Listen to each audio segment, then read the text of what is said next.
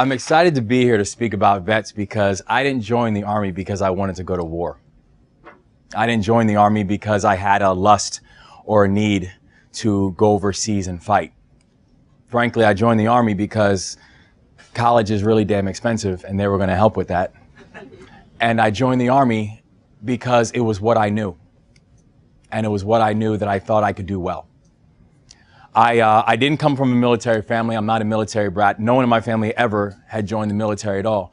And how I first got introduced to the military was when I was 13 years old and I got sent away to military school. Because my mother had been threatening me with this idea of military school ever since I was eight years old. I had some issues when I was coming up.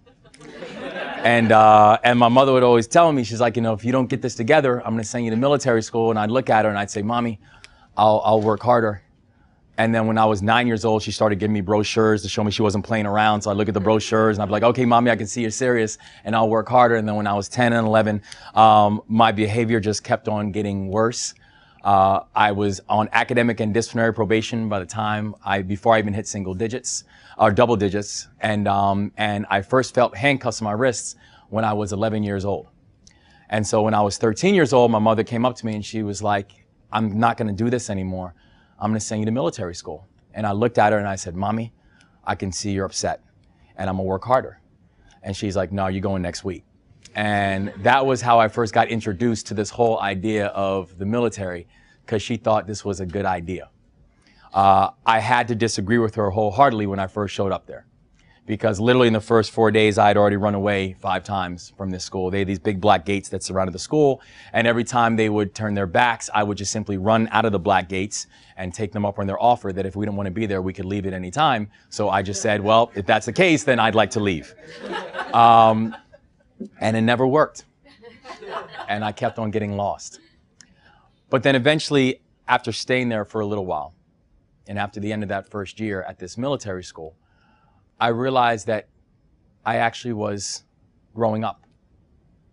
I realized the things that I enjoyed about this school and the thing that I enjoyed about the structure was something that I never found before. The fact that I finally felt like I was part of something bigger and part of a team, and it actually mattered to people that I was there. The fact that leadership wasn't just a punchline there, but that it was a real, actually core part of the entire experience. And so when it was time for me to actually finish up high school, I started thinking about what I wanted to do. And just like probably most students had no idea what that meant or what I wanted to do. And I thought about the people who I respected and admired. I thought about a lot of the people, and particularly about a lot of the men in my life who I looked up to. They all happened to wear the uniform of the United States of America. So for me, the question and the answer really became pretty easy the question of what I wanted to do was filled in very quickly with saying, I guess I'll be an Army officer. So the Army then went through this process and they trained me up. And when I say I didn't join the Army because I wanted to go to war, the truth is I joined in 1996. There really wasn't a whole lot going on. I didn't ever feel like I was in danger. When I went to my mom, I first joined the army when I was 17 years old, so I literally needed parental permission to join the army. So I kind of gave the paperwork to my mom, and she just assumed it was kind of like military school. She's like, well, it was good for him before, so I guess I'll just let him keep doing it. Having no idea that the paperwork that she was signing was actually signing her son up to become an army officer. And I went through the process, and again, the whole time still just thinking this is great, and maybe I'll serve on a weekend or two weeks during the year, do drill. And then a couple years after I signed up, a couple years after my mother signed those papers, the whole world changed. And after 9 11, there was an entirely new context about the occupation that I chose. When I first joined, I never joined to fight. But now that I was in, this is exactly what was now going to happen. And I thought about so much about the soldiers who I eventually had to end up leading. I remember when, when we first, you know, right after 9-11, three weeks after 9-11, I was on a plane heading overseas, but I wasn't heading overseas with the military. I was heading overseas because I got a scholarship to go overseas. I received, you know, the scholarship to go overseas and, and to go study and live overseas. And I was living in England and that was interesting. But at the same time, the same people who I was training with The same soldiers that I went through all my training with and we prepared for war, they were now actually heading over to it. They were now about to find themselves in the middle of places that fact is the vast majority of people, the vast majority of us, as we were training, couldn't even point out on a map.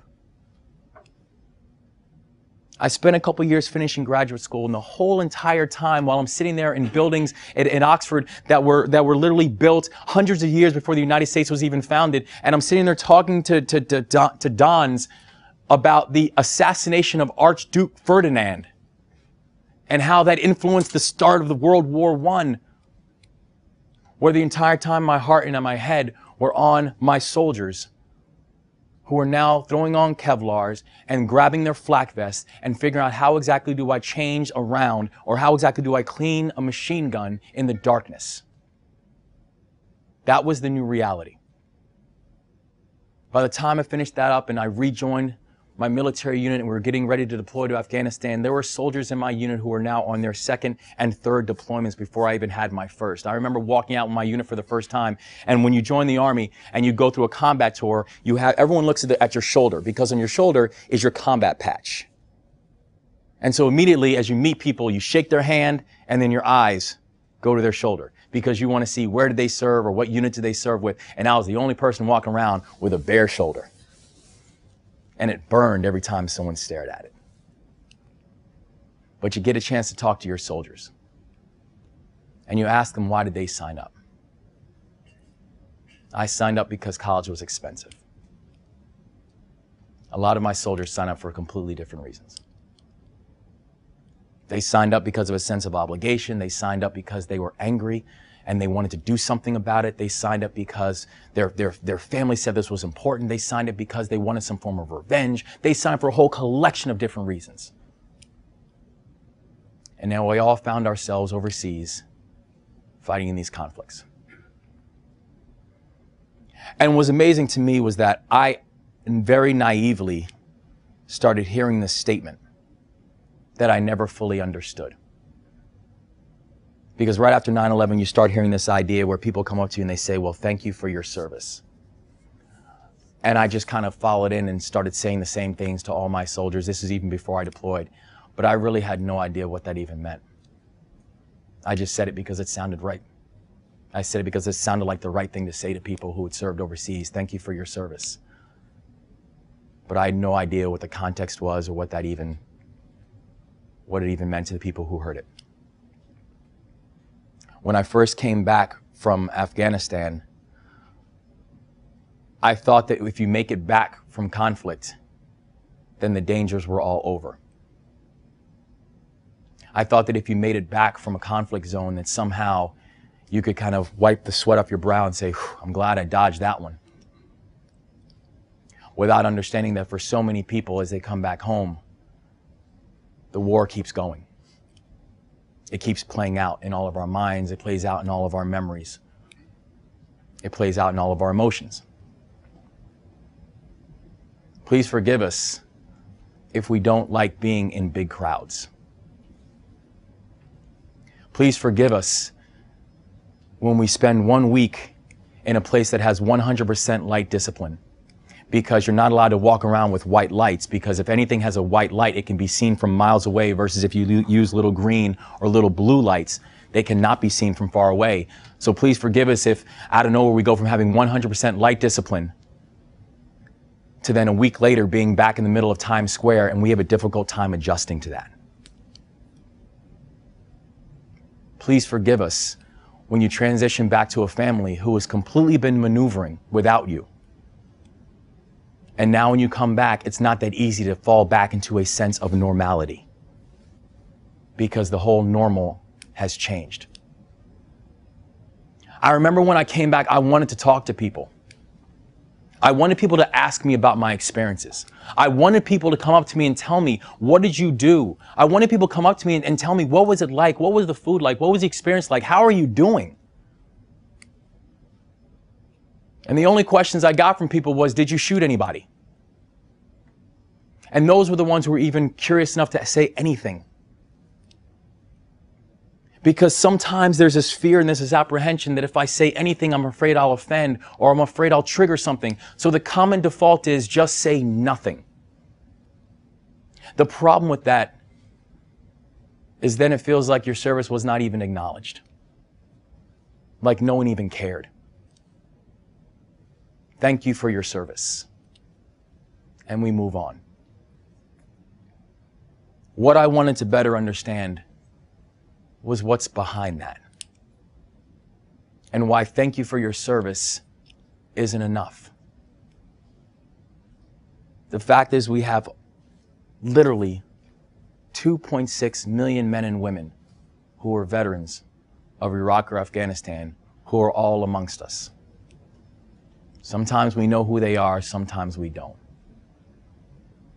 But there is that feeling, this shared experience, this shared bond where we know that that experience in that chapter of our life, while it might be closed, it's still not over. When we think about thank you for your service, and people say, So, what does thank you for your service mean to you? Well, thank you for your service means to me, it means acknowledging our stories, asking us who we are,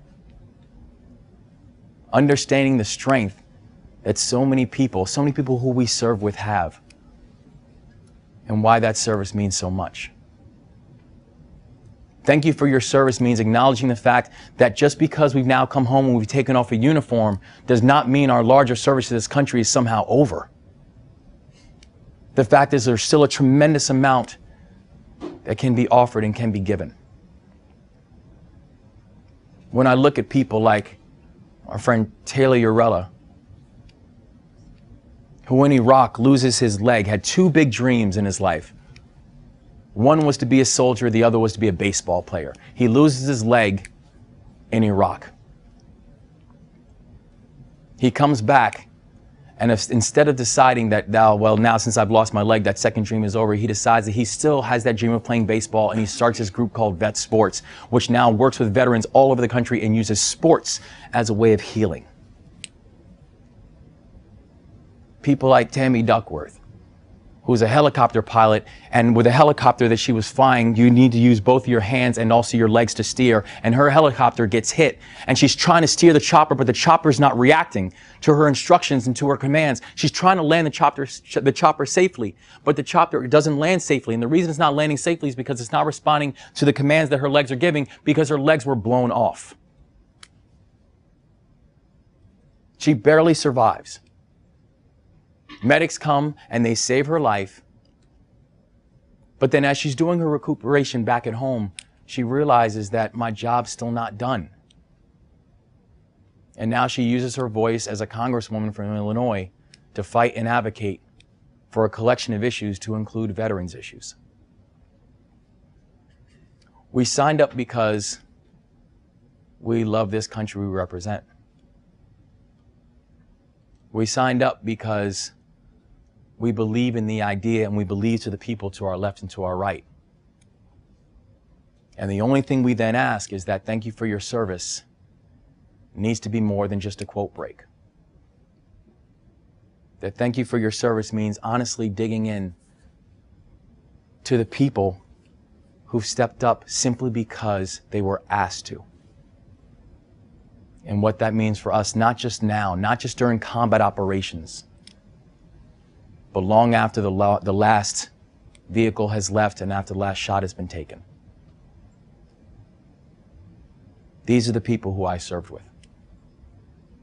And these are the people who I honor. So thank you for your service.